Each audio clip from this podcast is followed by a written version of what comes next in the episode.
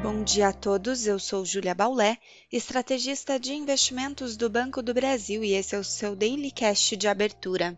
Hoje é terça-feira, dia 25 de abril de 2023 e as bolsas seguem em campo negativo, indicando aversão a risco.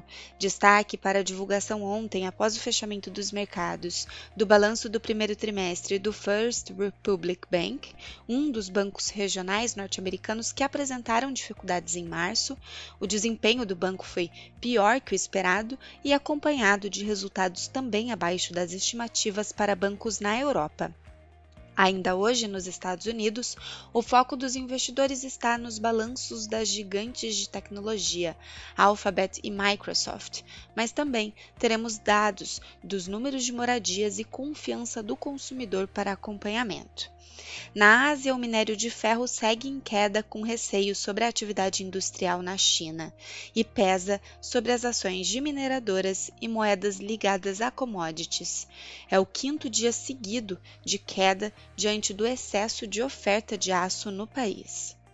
No Brasil, ontem o dólar caiu, encerrando aos R$ 5,04. Já o Ibovespa operou sem força ao longo do pregão, fechando com queda de 0,40% aos 103.946 pontos.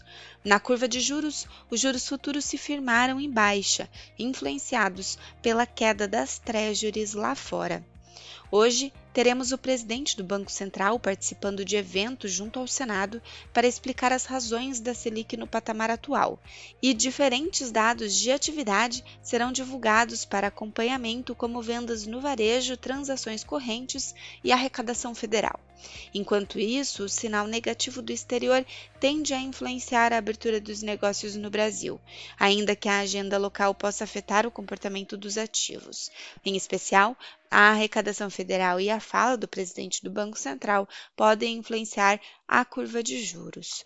No câmbio, no momento, moedas emergentes majoritariamente depreciam contra o dólar. Ficamos por aqui, um bom dia a todos e até a próxima!